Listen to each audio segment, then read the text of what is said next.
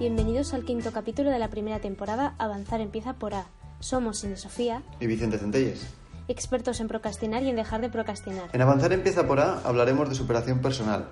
Reflexionaremos sobre las circunstancias de tu día a día y de estrategias y trucos para ser la mejor versión de ti mismo.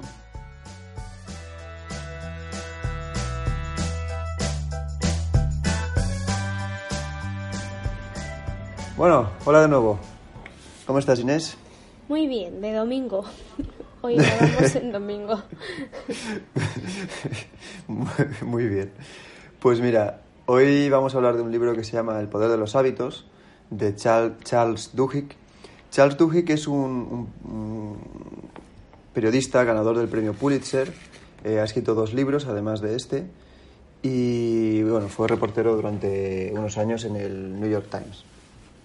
Estudió en Yale y tiene un máster, un MBA en Harvard. La verdad es que este libro lo leí hace un par de meses y aunque creo que tiene potencial para seguir probando cosas, eh, es muy bueno. Eh, eh, bueno, en fin, y creo que puede ser realmente transformador. El libro está bastante, bastante bien escrito, se hace fácil de leer, contiene muchos ejemplos e historias y esto es bueno y malo. Es decir, sobra la mitad del libro. Entonces, viene bien las historias a veces para meterte en el contenido y, y hace que sea fácil, pero te das cuenta que no está introduciendo ideas nuevas. Ayuda a afianzar la idea principal, pero, pero vamos, no, no mucho más.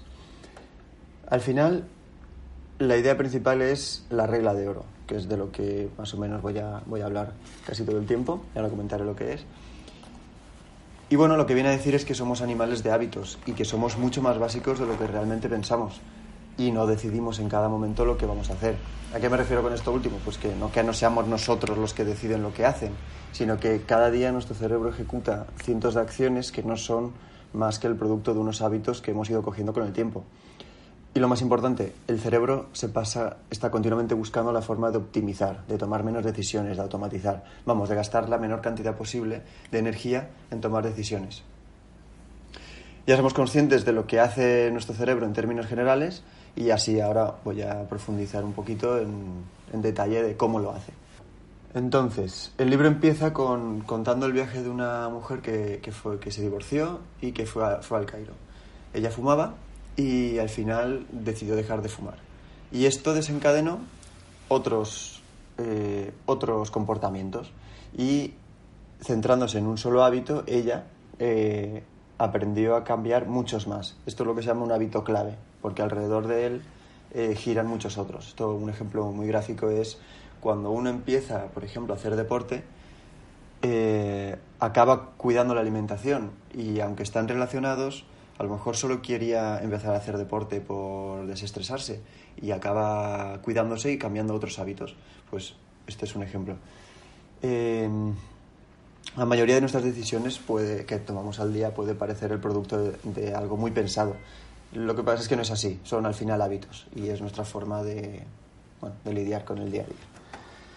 Vamos con, con lo primero, la detección. Hay que saber detectar un hábito. Entonces hay dos reglas básicas. El encontrar el disparador, que es algo simple y obvio, y definir las recompensas. La regla de oro de la que he hablado antes habla de un bucle de tres pasos que es disparador, rutina y recompensa. Y vuelta a empezar. Hay algo que hace que se dispare el, hábito, el comportamiento, que es la rutina. Se ejecuta la rutina y a continuación llega una recompensa. La recompensa es lo que crea el hábito. Por eso, y puede ser positiva o negativa. Al final, o sea, el comportamiento puede ser positivo o negativo y la recompensa es lo que hace que, que se afiance. Pues al final es, pues después de hacer deporte, la sensación de, de superación y, de lo bien que lo has hecho. Después de comerte un curasán, pues ese sabor dulce. En fin, cada uno tiene, tiene lo suyo. Entonces, la gente que, por ejemplo, quiere coger una rutina de ejercicio, lo que tendría que hacer es crear un disparador. Por ejemplo, pues nada más llegar a casa, me pongo las zapatillas. Y entonces ahí empieza el disparador. Y eso ayuda a tomar la, que sea más fácil tomar la decisión de salir. Eh, Yo llego, pum, pum, pum, me pongo las, las zapatillas. Y después tener una recompensa clara. Una vez he terminado, pues bien me digo a mí mismo em, cosas positivas, bien me permito tomarme una cerveza o me voy a ver la tele, lo que sea, pero te lo tomas como una recompensa por lo que has hecho. Y tan importante es el disparador como la recompensa. Entonces tú empiezas a hacer algo porque tienes un motivo, por ejemplo, yo quiero adelgazar, estamos con el deporte, pues yo quiero adelgazar, por eso voy a hacer deporte. Ese es el motivo por el que tú empiezas, pero para mantenerlo lo que necesitas es tener una recompensa. Eso, sensación de cumplimiento, te hace sentir bien, en final una pequeña sensación de triunfo. Esta es la, la regla de oro. Cuando el cerebro espere la recompensa, es decir, ansíe esas endorfinas, por ejemplo, la sensación de triunfo, empiezas a convertirlo en automático y eso lo hace todo más fácil. Eh, hay una frase que está muy bien que es, ¿por qué haces esto? Pues por lo bien que me hace sentir cuando paro, por ejemplo. Entonces eso me hace mucha gracia porque al final es mm, hacer cosas que te hacen sufrir un poquito, pero tienes tu recompensa al final. Entonces, lo que decía, la detección, hay que reconocer que, por ejemplo, esto lo he dicho para coger un hábito. Para quitarte un hábito lo que tienes que hacer es encontrar el disparador que hace que, que ejecutes un comportamiento. Por ejemplo, ¿quieres dejar de picar entre horas? Pues lo que tienes que saber es por qué estás picando entre horas. ¿Tienes hambre, o es aburrimiento, o es estrés? Porque así a primeras podríamos decir es hambre. No es siempre es hambre. Puede ser simplemente que te aburres en el trabajo y que estás buscando un estímulo. Pues eso, tienes que encontrarlo. Esto puede ser un experimento de varios días, el decir, mira, ha llegado la tal hora, tengo ganas de tomarme una magdalena. Pues no te tomas la magdalena. Te levantas y te tomas un vaso de agua y te vuelves a sentar, a ver qué pasa.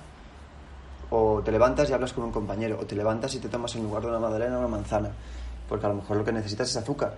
Pues, en fin, que, puedes ir probando hasta que encuentres lo que te, eh, cuál es el disparador. Y cuando comprendas que a lo mejor lo que no tienes es hambre, sino que estás aburrido, pues bueno, te ayuda a cambiar eso. ¿Y por qué son tan, tan poderosos los hábitos? Pues porque crean ansias neurológicas. Si no satisfacemos un antojo al que estamos acostumbrados, pues nos frustramos. No hay nada preprogramado en el cerebro que diga que, queremos una caja de donut específicamente, pero una vez el cerebro lo aprende, es decir, es un comportamiento aprendido, que sabe que un donut tiene azúcares, que es rico en grasa, eh, empezará a anticipar ese subidón de azúcar y nos impulsará, a ir hacia la caja. Y luego estaremos decepcionados si no nos lo cogemos, si no nos lo comemos, tenemos esa frustración. Entonces no solo no satisfaces el hábito positivo, sino que recibes una antirrecompensa por no comer. Por eso es tan difícil romper un hábito. Por ejemplo, vámonos al cómo funciona el cerebro. Eh, tu cerebro no distingue entre buenos hábitos y malos hábitos. Eh, son, y son además muy delicados. Si los disparadores cambian un poco, los hábitos pueden caer. Y esto es bueno y malo, es decir, te sirve tanto para romper hábitos malos, pero también como advertencia para que puedes perder hábitos positivos de una forma más o menos fácil. En un experimento en el que las ratas tenían que viajar por un laberinto hasta encontrar comida, se descubrió que a medida que la rata aprendía a moverse por el laberinto, su actividad cerebral disminuía y el comportamiento se volvía cada vez más automático y cada vez pensaba menos. Entonces los hábitos surgen porque el cerebro está en constante búsqueda de formas de ahorrar esfuerzo. Cuando surge el hábito, el cerebro deja de participar en la toma de decisiones, entonces deja de trabajar duro en eso. Salvo que pelees conscientemente contra un hábito, el proceso sigue de forma automática. Entonces, entender el funcionamiento del hábito, el bucle, los hace fáciles de controlar. Como he dicho, este funcionamiento es el de, la regla de oro. Disparador, rutina y recompensa. El antojo es lo que hace que los disparadores y las recompensas funcionen, es lo que lo alimenta.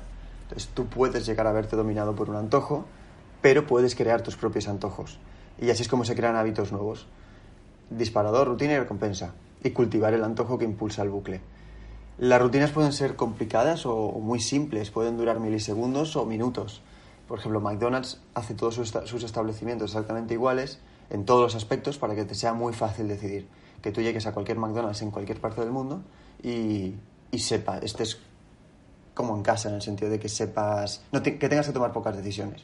Y luego además las comidas pues están diseñadas para desintegrarse muy rápido en la boca y sacar dar el máximo placer de sal y grasa. Una pregunta, Vicente. Eh, ¿Todos estos hábitos, por qué están relacionados con la alimentación? ¿En el libro hace referencia a algún otro tipo de hábito? Sí, al final, eso he hablado de deporte y de alimentación. El otro hábito del que habla bastante es el de fumar. Y se habla tanto de estos hábitos porque son los más comunes que, con los que el ser humano lidia, que al final pues son... No, que, que lo curioso es que sí, que es verdad, porque la alimentación en mi caso también es un hábito malo, entonces me ha llamado la atención digo, uy, qué casualidad. No, claro, al final es que, como he dicho al principio, nos, somos muy básicos y si analizas eh, los, entre comillas, problemas que tenemos, son algo de muy rudimentario, pues problemas con la comida o adicciones. Entonces es, es algo básico. El, al final, que, ¿de qué se habla en el libro? Pues de comida, de deporte, de adicción al tabaco, al alcohol y al juego. Ah, vaya. Entonces, ¿cómo, la, la pregunta es, ¿cómo conseguimos cambiar un hábito? ¿Cómo hacemos, cómo lo transformamos? Pues siendo conscientes de que hay que tomar pocas decisiones, o que el cerebro busca tomar pocas decisiones, la idea consiste en reducir la cantidad de decisiones a tomar y convertirlo en reacciones automáticas. Un hábito, un mal hábito nunca se va del todo, y esto es, esto es muy importante y muy interesante, el hábito nunca se va del todo, el mal hábito. Eh, lo que hacemos es sustituir elementos de ese hábito, de ese bucle. Eh, mantienes el desencadenante, el, el, sí, el desencadenante, mantienes la recompensa pero lo que insertas es una nueva rutina. Por ejemplo, lo que he comentado de dejarte picar entre horas. Eh, no buscas el decir, o lo más fácil para cambiar ese mal hábito no es no picar entre horas, es sustituir esa rutina por otra rutina. Entonces es lo que comentaba, tienes que averiguar por qué eh, estás ansiando esa magdalena y sustituir la magdalena por otra cosa, que no tiene por qué ser comida, puede ser dar un paseo, puede ser lavarse la cara, puede ser hacer tres flexiones, pero lo sustituyes por, por una nueva rutina y mantienes la recompensa. Con fumar, pues lo mismo. Mm, cuando vayas a fumar tienes que ser consciente de por qué vas a fumar. Lo mismo, porque estés aburrido, que estés, tengas estrés. Y la recompensa, analizar qué recompensa te estás dando una vez has fumado. Puede ser, uy, qué sensación de tranquilidad, qué sensación de paz. Y con eso vas sustituyendo. Claro, para esto uno tiene que darse cuenta, y este es el ejercicio complicado, eh, el darse cuenta de estos pasos, porque como son automáticos, no, no caemos en ellos. Y para eso hay que entrenar la conciencia. Aquí, por ejemplo, ayuda mucho eh, si uno medita, porque cuando uno medita al final, la meditación no es más que el ejercicio de darse cuenta de lo que pasa en tu cerebro. Entonces, bueno, alguien que esté entrenado tiene más fácil el saber por qué están pasando estas cosas. He hablado de tres elementos en un hábito, hay un cuarto, que es la fe. Em, sí, la fe, no hablo de la fe religiosa, pero al final eh, la fe es lo que hace que, nos que mantengamos en muchas ocasiones el bucle y que lo convirtamos en un comportamiento permanente.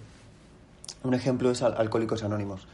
Em, el pensar si ha funcionado con esa persona, funcionará conmigo, es un pensamiento muy poderoso. Por eso nos, nos conviene para algo, un hábito, mal hábito tan potente como es el de el alcohol, se usan mucho los grupos y compartir experiencias, porque puedes ver el efecto en otro y eso te da fe para creer que funciona. Es decir, no lo comprenderás, no sabes por qué, no has experimentado todavía nada y sin embargo ya crees que el método funciona. Entonces la gente puede estar, ser escéptica de cambiar si están solos y estar en un grupo te, te convence, te ayuda a convencer. Y por supuesto eso es más fácil dentro de una, pues, una comunidad. Y una comunidad pueden ser dos personas. Al final, porque muchas veces en, para hacer ejercicio recomiendan el ir con un amigo o con una amiga? Porque, precisamente por eso, porque os reforzáis y le ves eh, mejorar y eso te da fe para decir yo también y viceversa. Los pasos no son unos garantizados para todos y concretos. Cada uno tiene que encontrar lo suyo. Eh, por ejemplo, lo del perder peso, pues estudia tus hábitos, determina por qué eh, hacer lo que haces y qué es lo que te está haciendo ganar peso y sustitúyelo. Encuentra las rutinas alternativas. Como ves, y esto es un resumen, es darle vueltas todo el rato lo mismo. Al final es la misma idea y, dar, y, es muy sencilla. Lo que ocurre es que, no es fácil. Entonces, eh, por, eso, por eso insiste mucho. Entonces, por ejemplo, vamos a hablar ahora de las adicciones, que a lo mejor es un paso más eh, que simplemente un mal hábito. En el cerebro, las casi victorias, eh, cuando estás en un casino, de un adicto, un adicto las siente como victorias. y un no adicto los, lo siente como derrota. Es decir, si haces un escáner cerebral a, alguien que está adicto al juego y a alguien que no es adicto, cuando hacen esto de las máquinas tragaperras en las que, bueno, hay muchos colores, muchas luces y hace como que casi te toca, ¿por qué un adicto está adicto? Porque resulta que en su cerebro el cerebro responde ante una casi victoria como una victoria. Esa, ese subidón lo recibe. Entonces, eh, claro, eso es adictivo. Un no adicto, cuando le pasa eso, pues he perdido. Ya está. No, por eso no le engancha. Entonces, el cerebro reacciona de esa manera. Todos los hábitos son maleables. Hasta el alcohólico más adicto del mundo puede llegar a ser sobrio. Entonces, el problema es que hay que decidir cambiarlo. ahí requiere un duro trabajo, hay que identificar y trabajar durante mucho tiempo ese bucle y buscar alternativas. Al final se trata de que tomes el control y el deseo de creer, o sea, el, querer creer, el querer tener fe. Cada vez que lo hagas, al principio será muy difícil, cada vez que lo hagas será más fácil y por eso es importante empezar por hábitos pequeños. Hay que ser consciente también que, que el corregir ciertos hábitos pequeños es un entrenamiento para hábitos grandes. Entonces, mm, decir, yo lo que voy a hacer es no no picar entre horas, pues parecerá una tontería, pero eso te permitirá seguramente estar, eh, responder mejor cuando quieras dejar de fumar, por ejemplo, que es algo mucho más, mucho más duro. Entonces, identifica la rutina, experimenta con recompensas, aísla el disparador y prepara un plan. Recompensas, por hablar un poco de, de recompensas. Son, son poderosas porque satisfacen tus antojos. Mm, como he dicho, una buena idea es invertir varios días en probar distintas recompensas. Esos días no tengas presión de cambiar nada, estás probando, recopilando datos, entonces pues dices, mira, si me como tres magdalenas en estos cinco días, no hay problema, y pruebo con una manzana, y pruebo con una ensaimada, porque estás probando y va a ser solo temporal. Y analiza lo que ha pasado, incluso escribe, eso eh, eh, a, veces viene bien para recordar. Un truco para buscar patrones, pues después de cada actividad anota en un papel las tres primeras cosas que te vienen a la cabeza cuando vuelves de, de ese de esa rutina que has hecho, emociones, pensamientos aleatorios, el reflejo de tus sentimientos. Pones un temporizador de 15 minutos y cuando salte, pues es analizar, mira, ¿te sigue eh, apeteciendo la galleta? ¿No te apetece? Pues eso, averiguar qué ansías. Y aísla el disparador. Más o menos, todos los disparadores se pueden agrupar en cinco categorías. Localización, hora, estado emocional, otras personas y justo antes de una acción. Es decir, ¿Por qué hago lo que hago? Pues puede ser porque estoy en un lugar, porque es una hora concreta, por mi estado emocional, por otras personas, etc.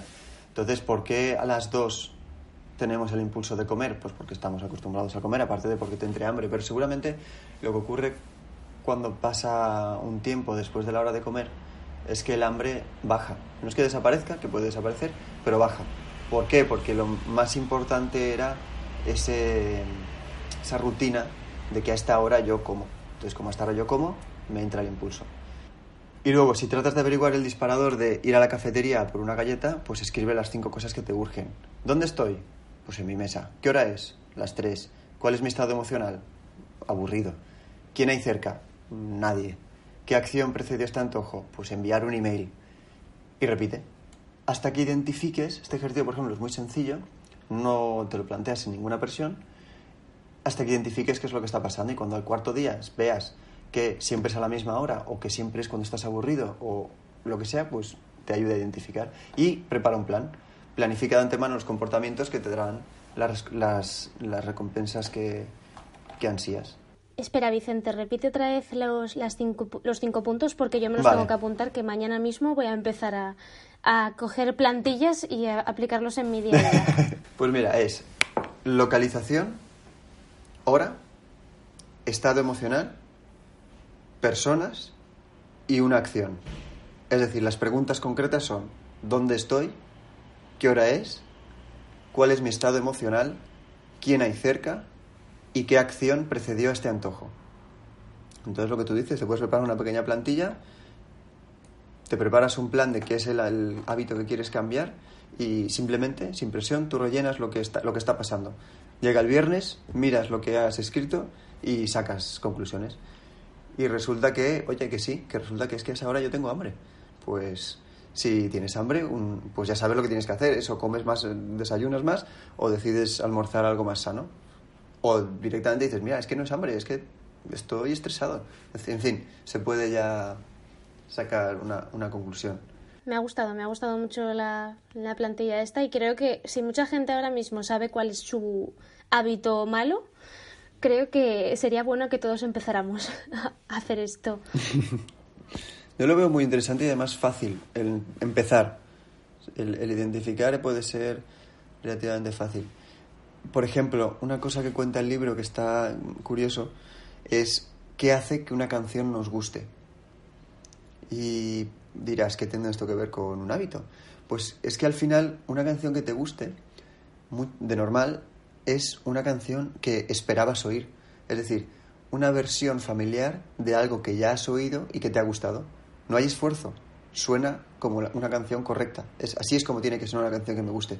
Y me gusta porque se parece a algo que ya he escuchado, ya he analizado y, y simplemente lo único que quiero es volver a escucharlo. Lo que pasa es que de una forma un poco cambiada para que no me aburra. Entonces esto es muy, me, hizo mucha gracia porque al final el ser humano resulta que no quiere una canción nueva. Hombre, de vez en cuando sí, tú vas averiguando cosas nuevas, pero que estamos hablando del 90% de las veces. El otro 10% es cuando descubres una canción que de verdad es nueva. Pero en general no, no buscamos una canción nueva. Queremos dejarnos llevar por el hábito, es decir, que escuches una canción y sin esfuerzo disfrutarla.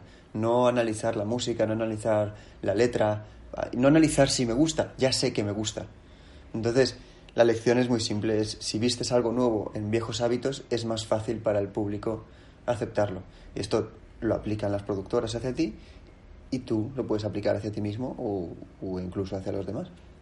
Pasa lo mismo con, con, el móvil. Estuvimos hablando hace unas semanas de la adicción al móvil y, y al final es, es lo mismo. Eh, escuchamos una vibración, el cerebro anticipa ya esa distracción si, eh, eso genera una expectativa que si no es satisfecha, frustra. Y si quitásemos esa vibración, lo cierto es que la gente podía trabajar mucho más rato sin distracción. ¿Eso qué significa? Que no lo necesitas. Pero el momento en que salta la vibración, ya genera cierta ansiedad, por alguna manera, de, y ese impulso de voy a mirar lo que, lo que hay ahí. ¿Por qué? Porque en otras ocasiones has escuchado una vibración, has cogido el móvil, ha sido algo que te ha gustado, como por ejemplo recibir información nueva. Quiero decir, no tiene por qué ser algo demasiado extraordinario, simplemente he recibido información nueva, pues ya tengo mi recompensa, eso me ha hecho sentir bien. Entonces la próxima vez que escucho una vibración, tengo el mismo impulso.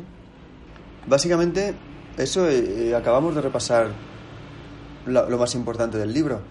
Eh, hay una parte que es los hábitos de las compañías, de las empresas, mm, que le da vueltas al mismo concepto aplicado a las empresas, que si quieres lo comentamos rápidamente, Claro, claro. Creo que, bueno, por lo menos a mí me interesaría este aspecto, vamos. Pues mira, por ejemplo, un ejemplo que pone es, cuando los cohetes explotan en la NASA, se aplaude para que el hecho de intentarlo y fracasar no desmoralice.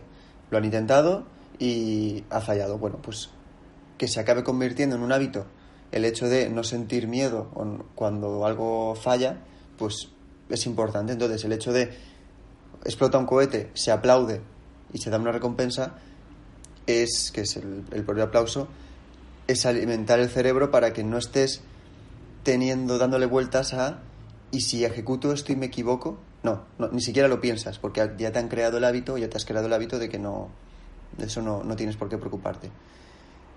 Y bueno, el, el, libro destaca que las mejores compañías son las que son conscientes de la importancia de las rutinas. Por ejemplo, hablo de una empresa en la que cuando un empleado tiene un accidente hay que informar inmediatamente al presidente y se prepara un informe con el plan para evitarlo. Y solo son ascendidos quienes abrazan ese sistema. Es decir, ocurre un accidente y los involucrados tienen que preparar enseguida un informe con lo que ha pasado y un plan. Y al final eso se convierte en un hábito. Y mm, más de una vez en esa empresa despidieron a gente que era relativamente válida, que había obviado ese paso. Entonces, al final eso es, es la cultura, es deciros, voy a, vamos a enseñar a la gente a comportarse de esta forma, de forma que si hay un accidente, yo no lo primero que me planteo mm, es, mm, vale, hemos tenido un accidente, perfecto, pues ahora me voy a, cuando esté quede solucionado, me voy y lo y elaboro el informe. A veces los hábitos no son directos, sino indirectos. Entonces, cambiar, es cambiar el entorno o sus condiciones. Por ejemplo, poner una música al empezar la jornada, el olor del café, por ejemplo, a la gente que, nos gusta el café. Eh, el olor del café es un disparador muy interesante porque solo es un olor. En general todos los olores nos, nos provocan cambios eh, interesantes. Pero al final, ¿de qué se trata y de qué estoy hablando? De vincular unas situaciones con otras. Pues el entrar a un sitio, detectar un olor y eso ya me genera unos sentimientos y unas emociones. ¿Por qué es importante? Porque hace, nos hacen tomar decisiones rápidas en situaciones en las que podemos dudar, que al final es de lo que estamos hablando. Lo que he comentado del, del accidente, siempre se presenta el informe. No hay, no hay que dudar ni decidir si se hace un informe o no. Siempre se hace. Siempre se va a la reunión. Siempre se hace la pausa X. Eh, el que llega antes a la empresa tiene mejor sitio para aparcar. Siempre. Entonces es, y esto es rompedor, al menos para mí, es desechar, decir no a la fuerza de voluntad. Muchas veces eh, hablamos de, valoramos mucho la fuerza de voluntad y después de leer este libro y otras cosas, estoy muy en contra de la fuerza de voluntad. Y me, en mi caso ha sido un cambio de, paradigma, porque es como que siempre lo confiamos toda la fuerza de voluntad y dices, tengo que tener más fuerza de voluntad, para hacer esto necesito cultivar mi fuerza de voluntad. No, no ese es el camino. Es, la fuerza de voluntad es, eh, no lo sé, una excusa o al final es, es ir por el camino difícil. Y lo que tienes que hacer es ponértelo fácil y no depender de la fuerza de voluntad. Entonces... O sea, lo que quieres decir es que hay que acostumbrarse antes de dejar que sea como algo que nos cueste y digamos, bueno, lo hemos hecho, hemos tenido fuerza de voluntad y realmente lo que deberíamos haber hecho es convertirlo en algo que hagamos como Claro, o sea, me refiero a no, no querer, por ejemplo, ni siquiera planteártelo, el ir al gimnasio aplicando fuerza de voluntad. ¿Y a qué me refiero? Primero, pues eh, porque de primeras eso ya te parece que a quien le cuesta ir al gimnasio o hacer deporte, eso ya le parece como un ejercicio demasiado grande, en el sentido de pensar que, claro, tengo que utilizar toda mi fuerza de voluntad para ir a hacer deporte y eso es como eh, muy costoso. Y el pensar que es muy costoso, el problema que tiene es que ya te predispone a no hacerlo, porque en tu cabeza estás anticipando todo ese esfuerzo. Que es mucho, entonces, que es mucho más fácil decir, yo no voy a depender de la fuerza de voluntad para hacer algo. Yo voy a modificar mi entorno para que me sea fácil hacer esa, esa acción. Un ejemplo muy básico es, pues yo por la mañana, y tomar pocas, menos decisiones, yo por la mañana me voy a, por la noche, perdón, me voy a preparar la ropa para la mañana siguiente ir a, al gimnasio. ¿Eso qué hace? Que tú por la mañana te levantas, ves tus zapatillas, tu pantalón, tu camiseta, no tienes ni que decidir abrir el armario, ni decidir cuál te pones, no, no, te levantas, lo tienes ahí y no tienes que pensar. Tú te levantas, te lo pones y te vas. Entonces, eso es, pues quizá podría ser un poco flojo, pero se trata de esas cosas, que tú cada vez que quieras hacer algo, te hayas allanado el terreno con antelación. A eso me refiero. Sí, vale, ya he captado la, la idea de lo que querías decir. Sí, porque decir no a la fuerza de voluntad así de repente suena muy raro. Por eso me parece rompedor, porque a lo mejor al final tienes que ejercer fuerza de voluntad. Pero de lo que se trata es que cuando tú te plantees hacer algo, no dependas, no creas que dependes de la fuerza de voluntad, ni quieras depender de la fuerza de voluntad. Porque eso además te hace, suele fallar, suele fallar, porque es, eh, eso, es que es duro, cuesta porque ya de por sí lo ves como un sobreesfuerzo. Entonces... Exacto, exacto. Y lo es, lo es. Entonces, ¿qué es lo que sí que puedes hacer? Eh, la, diferencia sería estar muy concienciado con ir y, y como, pues eso, como vas levantando una pesa de 100 kilos, eh, hacer mucho esfuerzo, o el decir, yo mañana voy a ir al gimnasio, ¿y qué voy a hacer? Pues mira, mm, voy a dormir pronto, voy a prepararme la ropa, voy a... Pasitos muy pequeños que te hacen el camino más fácil. Entonces, sí, al día siguiente tendrás que tomar la decisión de ir, pero gracias a que no te has acostado a las dos, gracias a que te has sacado eh, la ropa, gracias a que te estás alimentando bien, etcétera, etcétera, te lo pones fácil. Y eso es muy valioso. Es que a veces valoramos mucho la fuerza de voluntad como que tiene más mérito. Es como si no me esfuerzo no tiene mérito. Dice, da igual, lo que tienes que hacer es ponértelo fácil. En fin, he vuelto a hablar de los, de los hábitos individuales en lugar de las empresas, pero no tiene mucho más. De lo que habla de las empresas es, es lo que ya hemos comentado. Muy bien, me ha, me ha, gustado mucho la idea de las empresas y de, y de los hábitos. ¿Nos quieres hacer un pequeño resumen para acabar, para que nos quede claro. Como resumen, tenemos el bucle, la regla de oro, disparador, rutina y recompensa, junto con fe.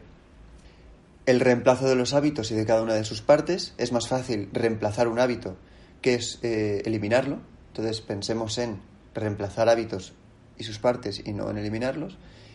Y como última idea, no a la fuerza de, voluntad, no presumir de fuerza de voluntad. No, pues eso, que está bien, pero es como querer estudiar a oscuras. No tiene, requiere mucha fuerza de voluntad y tiene mucho mérito, pero hay que buscar la eficiencia, ponértelo fácil. Ese sería más o menos el resumen de, de todo el libro. Como veis, aunque el libro es relativamente largo, se resume rápidamente con ideas muy básicas y muy concretas. A mí me, me ha gustado mucho la idea y, y, la verdad es que me ha quedado bastante claro y creo que mañana mismo voy a empezar a aplicar la, las, las, las preguntas que nos habías explicado antes para ver si puedo cambiar esos malos hábitos que tengo y transformarlos en buenos hábitos, que no quiere decir eliminarlos, como bien dices, sino a, a, a acostumbrarnos a modificarlos por otras cosas que sean más positivas. Exacto, y además a medida que lo vayas haciendo con cosas pequeñas, te vas entrenando para hacerlo con cosas más grandes. Sí, porque al principio nos va a costar, obviamente. Yo lo he intentado muchas veces sin conocer el libro y, y es un ejercicio que cuesta. Cuesta mucho, entonces poco a poco y la gente con paciencia Exacto. que se le ponga como meta este año y a ver si todos cambiamos algún hábito hasta la semana que viene. bueno, estos son, son trabajos de quizá muchos meses hasta que uno cultiva el nuevo hábito, con lo cual hay que tener paciencia. Eso es verdad. Y ya por acabar, ¿Centelles una palabra con A que resuma este capítulo? Voy a decir acción. Acción. Acción. Sí. ¿Y por qué esa palabra? Porque es lo que se hace entre el disparador y la recompensa. Y al final es lo que queremos cambiar. Me parece muy buena palabra y la, y la respuesta para explicarlo todavía mejor. Perfecto. Pues entonces, Vicente, me ha gustado mucho el libro y, y la verdad es que esperaba mmm, algo más teórico, pero no creo que todo es muy práctico y, y al alcance de cualquier persona que quiera modificar los hábitos. Estoy de acuerdo. Me alegro que te haya gustado. Pues nada, Inés, esto es lo que quería contaros acerca del poder de los hábitos. Espero que os haya gustado, que lo hayáis disfrutado, que lo llevéis a la práctica, que como veis eh, son pasos muy claros. Y nos vemos en, en unas semanas con otro capítulo de Avanzar Empieza a Volar. Estoy deseándolo, Vicente. Me ha gustado mucho. Nos vemos. Nos vemos, Inés.